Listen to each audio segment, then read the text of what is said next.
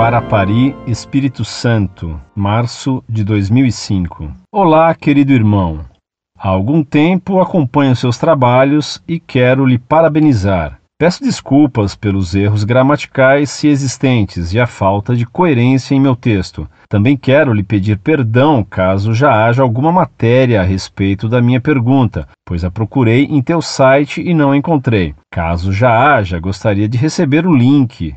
Desde já, muito obrigado. A minha pergunta é a seguinte: como funciona o Lions Club? Qual é o seu interesse realmente? Nós católicos podemos nos afiliar a ele sem problema algum? Há alguma ritualística para entrar para o Lions? Muito obrigado e até breve. Que Jesus Cristo lhe abençoe e os anjos vos protejam. Paz e bem.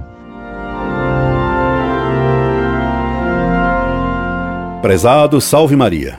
Essas sociedades criam uma mentalidade laica, dizem visar a filantropia, e para isso aceitam pessoas de qualquer religião, criando assim uma mentalidade relativista e indiferentista em matéria religiosa, o que é condenado pela Igreja. São Pio X condenou o indiferentismo religioso na carta apostólica Notre Charge Apostolique, assim como o Papa João Paulo II tem condenado o indiferentismo religioso. São Pio X, no documento citado, condenou o Silon, que se dizia católico, mas que aceitava pessoas de qualquer religião para promover a democracia. Por esse relativismo, o Silon foi condenado. Do mesmo modo, se compreende então que um católico não pode se filiar ao Lions nem ao Rotary. O Lions e o Rotary são sociedades pré-maçônicas.